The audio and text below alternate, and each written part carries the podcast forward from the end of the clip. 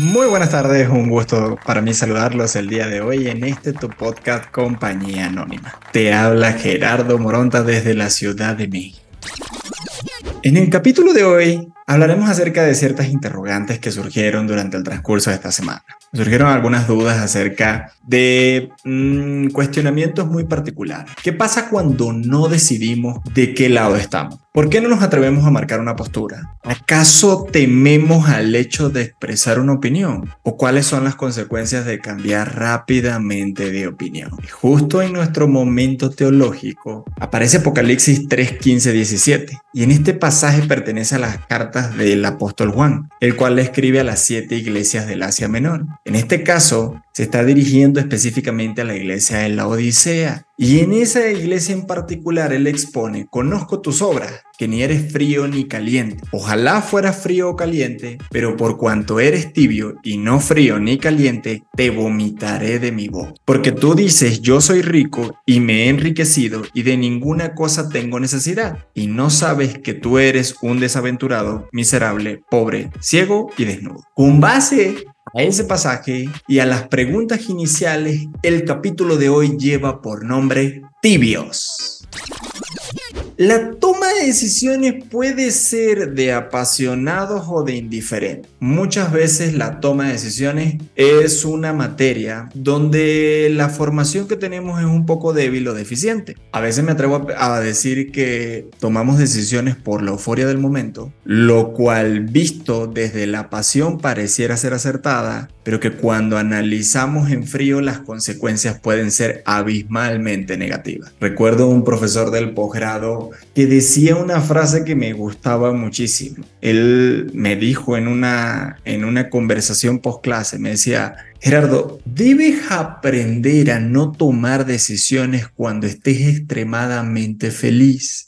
Pero asimismo tampoco debes tomar decisiones cuando estés extremadamente molesto, porque cualquiera de las dos emociones te pueden llevar a puntos de no retorno. Era de sumo interés para mí generar análisis a raíz de esa frase, porque es cierto, a veces estamos eufóricos y caemos incluso en el error de el yo te prometo. Estamos eufóricos y yo te prometo que todo va a quedar limpio como tú esperas, yo te prometo esto, yo te prometo aquello, y realmente se convierte en una espiral donde nuestra palabra muchas veces queda en entredicho. De hecho, te vas a encontrar casos donde las personas te van a decir, em, yo no creo tanto en la palabra, soy más una persona de hechos. Y bueno, la misma palabra, ya que la, la citamos desde el principio, dice, por tus hechos te conocerán. Entonces, cuando tomamos una postura desde el punto de vista de la pasión, al final de cuentas, como emoción al fin, trae sin lugar a dudas consecuencias. Positivas o negativas, obviamente lo definirás en el contexto, ¿no? O dramáticamente podemos ser totalmente indiferentes a la situación. Hay personas que son totalmente fríos en su toma de decisiones, mm, extremadamente racionales y, no que, o, o más que no querer entrar en el debate, creo que te invito al debate de definir si tomarlas bajo circunstancias de emociones o tomar decisiones bajo circunstancias de racionalidad son buenos o son malos. Y al final de cuentas tú tendrás eh, tus comentarios que te invitamos a compartir por medio de las diferentes plataformas por las cuales nos puedes escuchar. Pero ¿a qué vamos con este punto? Sin importar las repercusiones de que esto trae para terceros, jugamos a una especie de ruleta rusa. En la mayoría de los casos puede ser de la ruleta rusa de nuestra credibilidad, la cual se ve afectada. Eh, creo que no hay un mejor ejemplo de a veces tomar la euforia que manifiesta un programa con los cuales muchos crecimos, que no es nada más y nada menos que el Chavo del Ocho. Eh, creo que todo Sudamérica o todos los países de habla hispana conocen el personaje que desarrolló Roberto Gómez Bolaño en el Chavo del Ocho y creo que hay una, hay una parte que resume o define un poco este contexto el que estamos hablando hoy acerca de, de nuestro capítulo tibios. Porque el chavo tiende a basarse mucho en la euforia. Y y hacemos, y y llevamos a cabo, y y decimos esto, y y hacemos aquello, y y vamos hacia el otro lado. Y al final llega un momento en donde Kiko le manifiesta el hartazgo, decir, pero ya, defínete con algo. Y a veces nos encontramos eh, personas que basan su toma de decisiones en un efecto chavo del 8. Un día quieren azul, un día quieren verde y un día quieren amarillo. Y no se trata de establecer aquí un parámetro de si está bien o si está mal, ni establecer un parámetro de juicio. Lo que queremos hacer es una idea constructiva y reflexiva acerca de estas situaciones que se presentan, porque sin duda alguna trae afectaciones en cuanto a diversos aspectos que iremos comentando a lo largo de este capítulo. Em, al principio cuando escuchaba ese pasaje me sonaba rudo el hecho de decir los vomitaré, ¿no? Pero para muchos se hace fácil caer en la autocomplacencia y la falta de fervor em, establece a veces un motivo de gran eh, preocupación. A veces podríamos caer incluso hasta en el victimismo, ¿no? En el famoso pobrecito yo o en una, en una complacencia que nos lleve a algo que comentábamos en episodios anteriores acerca de la zona de confort. A veces es preferible mm, marcar una tendencia apasionada y comprometida en lugar de una actitud tibia o tal vez en muchos casos hasta indiferente. Eh, me daba risa recientemente, y lo digo de manera chistosa, que eh, tuve la oportunidad de ver el, el debate de la, que se generó producto de las elecciones en Argentina. Y mm, veía como uno de los candidatos solamente se enfocaba en el tema de hacerle preguntas a otro, ¿no? Yo decía, bueno, se supone que esa es la tarea del moderador, pero el candidato de una u otra forma contestó las mismas cosas o manejó la misma tendencia que venía comentando en reiteradas entrevistas que le hicieron acerca de su plan de gobierno. Entonces, de una u otra forma ahí se ve como una línea o como una coherencia, indistintamente la tendencia política que tenga, no es, no es, no es materia el capítulo de hoy, pero sí es la línea medular de cómo se toman las decisiones, ¿no? Cuando la persona tiende a ser ecuánime, en su toma de decisiones y marcar una tendencia. Es como cuando escuchas esa frase de, ni siquiera le voy a preguntar porque ya sé lo que me va a decir. Por supuesto, porque es una persona con convicciones totalmente claras, es una persona que me, se desapega por completo del victimismo establece una postura y se compromete con las implicaciones que esa postura lleva. A veces se nos hace fácil quitarnos de responsabilidades. De hecho, hay una nueva iniciativa en la Ciudad de México donde aquellos padres, llámese mamá o papá, dependiendo del que sea, que no asuman la responsabilidad de su hijo, va a tener este, consecuencias en cuanto a las implicaciones de eh, algunos trámites particulares. Hay una propuesta de ley acerca de ese aspecto y habla un poco sobre acerca de cómo estamos asumiendo las responsabilidades en diferentes contextos. No, no consideramos los impactos o las repercusiones que traen nuestras decisiones y se nos hace simple o se nos hace fácil establecer una postura tibia en decir no digo sí, no digo no, o por el contrario, acciono de una forma sin medir el impacto o consecuencias que trae en ese sentido la decisión que tomamos. Hay una frase popular que dice, el que calla otorga, pero escuché una vez un análisis que comentaba a un analista que comentaba, el que calla no otorga, el que calla hace silencio. Y aquí venía a mi mente el hecho de que el 80% de nuestra comunicación es no verbal.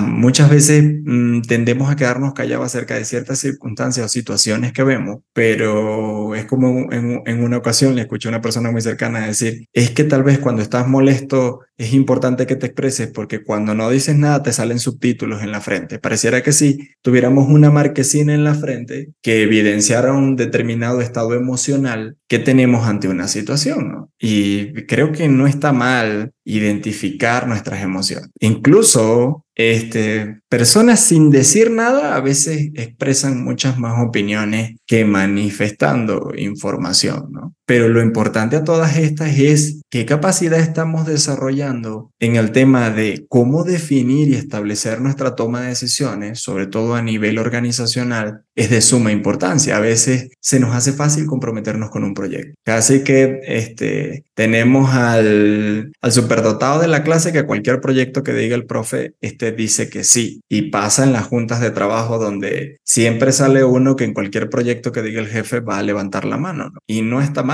Lo que pasa o lo que establece una problemática es cuando estas personas toman un proyecto y a la mera hora ya no les gusta y sencillamente desechan el proyecto. Porque estamos hablando de que de pronto para esa persona las implicaciones del proyecto pueden ser simples, pueden ser sencillas. Pero, ¿qué sucede cuando de esa mala toma de decisiones, porque sí es importante hacer la referencia de que es una mala toma de decisiones, esa volatilidad, hay personas que pierden su puesto de trabajo, hay familias que ya no van a recibir ese sustento, o hay niños que tal vez van a perder o transformar su proceso educativo por la decisión de un tercero. Existen un sinnúmero de datos acerca de este tema, ¿no? No se puede generalizar. Y afirmar de que todas las personas eh, ricas o pobres cambian constantemente de decisión. La variabilidad en la toma de decisiones no está determinada únicamente por el nivel económico de una persona, sino por una combinación de factores que incluyen desde la personalidad, la educación, la experiencia, las circunstancias específicas o, sin lugar a dudas,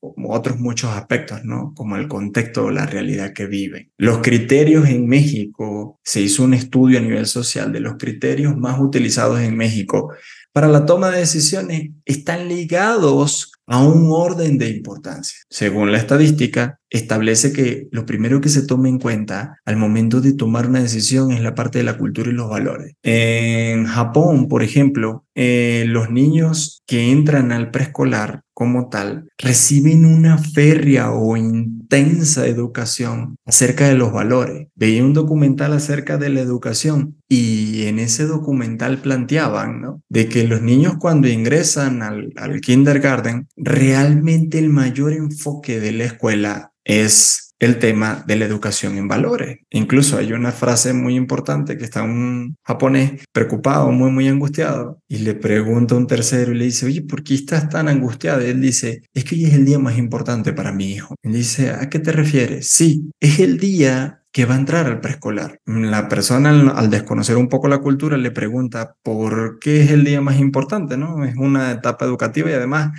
están bastante niños, casi no tienen conciencia. Y le decía, no, por el contrario, porque para nosotros, le explicaba a esta persona, el japonés, le decía, para nosotros es de suma importancia que el niño tenga un preescolar de calidad, porque eso va a conllevar a una primaria de calidad, una secundaria de calidad, una prepa de calidad, una universidad de calidad, un profesional de calidad, un ciudadano de calidad y por ende alguien que va a marcar una trascendencia. A veces menospreciamos un poco la, nuestra carga moral o nuestra carga de valores, esos que de una u otra forma procesamos o simplemente modelamos, porque a veces mm, creo que no se trata tanto de lo que decimos, sino se trata aún mucho más de lo que hacemos. Y no venimos aquí a esculpar, ni a justificar, ni, ni a autocomplacernos. Creo que esto es un tema de juicio crítico para, para cada uno. Cada uno de nosotros hace un, hace un mea culpa.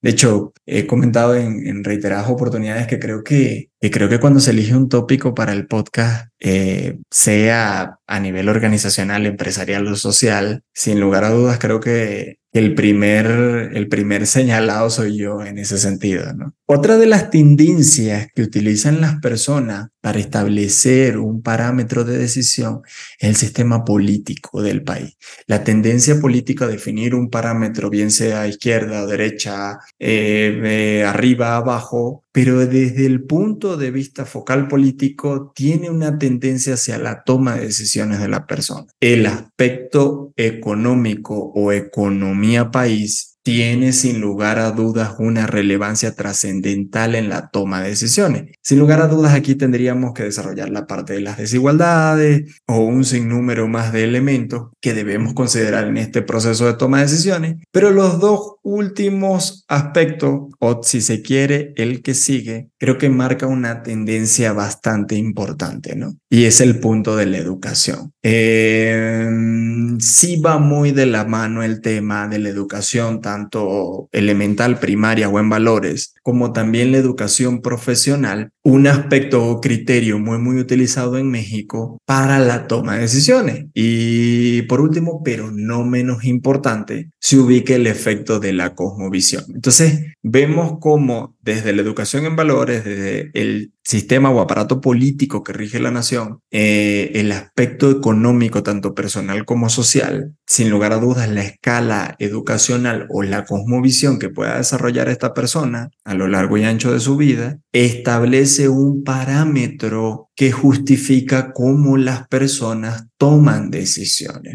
Aquí tocará a cada uno de nosotros hacer este, ese análisis o digamos que esa interpretación acerca de en qué nos estamos basando para tomar las decisiones. A nivel organizacional, una decisión puede traer consecuencias abismales, ¿no? Por eso, por ejemplo, cuando analizamos esto desde el punto de vista organizacional financiero, que hay analistas que marcan tendencias acerca de la bolsa, se evidencia como muchas veces la opinión del el CEO o de la persona más representativa de la empresa puede detonar o disparar las acciones en bolsa, como por el contrario puede sepultar cualquier iniciativa de inversión. Ahí es cuando vemos los impactos o a veces las superficialidades cuando un CEO se para públicamente y emite una opinión sobre la compañía sin medir o ser consecuente con las repercusiones que esto trae. Creo que, creo que mm, cabe destacar aquí el ejemplo de la almohada de plumas, ¿no? Llega el niño eh, un poco triste por el hecho de que eh, citan a sus padres a la escuela para exponer un hecho y es que el niño estaba hablando mal de uno de sus compañeros de, de clase, ¿no? Eh, llega por supuesto el regaño de dirección, pero el padre le quiere mostrar de una manera gráfica al niño la situación y le dice, oye, quiero que tome la almohada de pluma de tu habitación y la baje. Entonces el niño sube a la, planta alta de la casa, luego baja la almohada y le dice, ok papá, ¿y ahora qué hago? Y dice, bueno, quiero que abras la ventana. El niño va amablemente, abre la ventana y le dice, ahora quiero que abras el, el estuche o que abras el forro de la almohada y esparzas las plumas por la ventana. El niño va y cumple con el objeto que le, que le indica el padre. Luego el padre le pregunta que si ya esparció todas las plumas, el niño le dice afirmativo, ya todas las plumas fueron esparcidas y el padre le dice, ahora quiero que recojas todas las plumas nuevamente y las vuelvas a colocar en el empaque. Y el niño le dice, papá, perdóname, pero eso es imposible. Y él le dice, hijo, de la misma forma, será imposible el hecho de que tú recuperes todo aquello que dijiste en negativo acerca de otra persona. A veces se nos hace fácil emitir opiniones, cambiamos de opiniones continuamente, no marcamos una postura o no medimos el impacto o las repercusiones que traen esas opiniones. Y sin lugar a dudas, hay de esas opiniones catastróficas del famoso usted nunca o tú nunca, eh, tú nunca vas a lograr esto, usted nunca va a lograr aquello y no nos damos cuenta cómo frustramos a la otra persona con ese tipo de comentarios. Ahora bien, podríamos llegar a pensar de cuáles son las consecuencias de cambiar rápidamente de opinión, ¿no? Y sin lugar a dudas hay diversas eh, consecuencias, ¿no? Creo que podemos iniciar por la falta de estabilidad. Cambiar constantemente de opinión puede dar la impresión de una falta de estabilidad y consistencia. Hay personas que, mi, mi abuela decía una frase que hay personas que cambian de opinión como cambian de calzón. Sabiduría popular,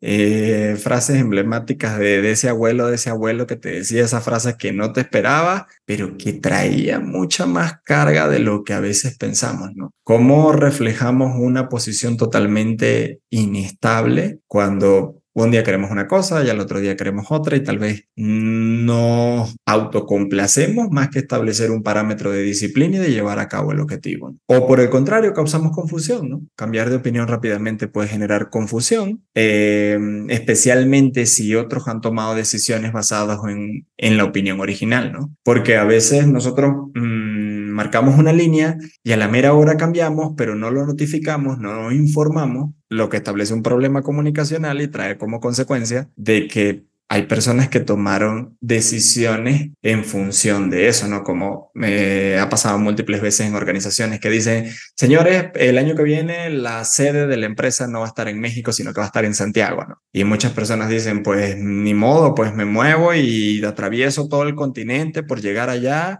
y a la mera hora alguien dice, no, pues que siempre no, que no se dio el proyecto en Santiago y nos quedamos en México, ¿no? hay personas que ya hicieron toda la travesía, todo el proceso que implica un cambio de ubicación, entre otras cosas. Impacto en las relaciones con terceros, sin lugar a duda. En el ámbito interpersonal, cambiar rápidamente de opinión puede afectar las relaciones, puede generar frustración, malos entendidos o dificultades en la comunicación, especialmente si no se explica claramente el motivo del cambio. A muchas personas se les hace fácil cambiar, este, les es totalmente indiferente o frío el asunto de notificar el cambio y por supuesto luego vienen las repercusiones, ¿no? En ese sentido. O la percepción de la falta de compromiso. Cambiar de opinión frecuentemente puede interpretarse como una falta de compromiso en las decisiones o las ideas, ¿no? Creo que mm, personajes que han trascendido en la historia han marcado una tendencia. Es así como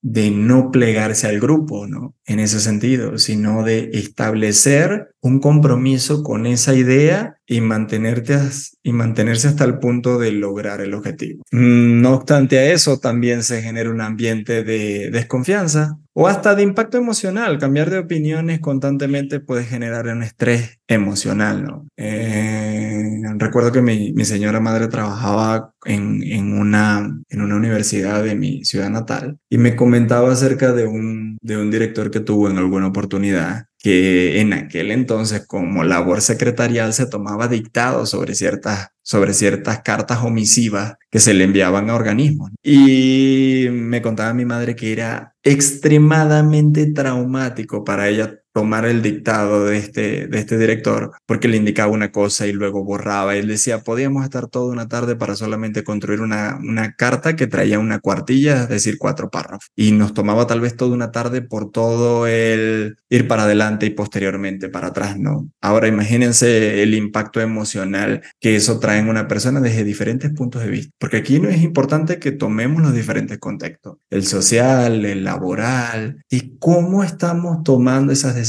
A veces se nos hace fácil el hecho de decir, hoy quiero, este, mañana no, ¿no? Y no medimos el impacto que va a tener nuestra reputación hasta, te diría, la reputación profesional, ¿no? En el ámbito profesional, ¿cómo nos vemos afectados cuando decimos, sí, cuenta conmigo y a la mera hora sencillamente eh, no estás, ¿no? O te comprometiste a llevar un proyecto hasta el final y no llevas ni un cuarto del proyecto cuando ya estás levantando la mano y estás pidiendo cambio. Entonces imagínate todas esas repercusiones, o sea, pongámonos de un lado de la historia interesante, cuando, cuando cuando me preguntaba a mí mismo con qué me quedaba cerca de este punto, ¿no? Y, que me seguía pareciendo rudo el tema de el comentario de los vomitaré, me llegaba, me, me, me autoinvitaba a ponerme en la posición de a esa persona a la que de la noche a la mañana le cambiaron las ideas, de que de la noche a la mañana le cambiaron el criterio, de la noche a la mañana le cambiaron el objetivo. Y por supuesto que sí genera incomodidad, muchas veces genera molestia, genera frustración, hasta te genera decepción o todos esos impactos que tú estás generando, porque aquí podemos ponernos en la postura de la persona que recibe este, ese cambio de decisión. Pero también te invitaría a que nos pasáramos a la vereda del frente en todas las implicaciones que estás llevando a cabo esos cambios de decisiones tan abruptos que estás generando. Un escenario totalmente grotesco. Para el contexto en el cual se interpretaba la lectura, eran, eran contextos difíciles. Sin embargo, soy del pensar que cuando no tenemos un proceso claro de toma de decisiones, se hace extremadamente difícil comprometernos incluso con nosotros mismos. Por supuesto, la percepción del entorno pasa a ser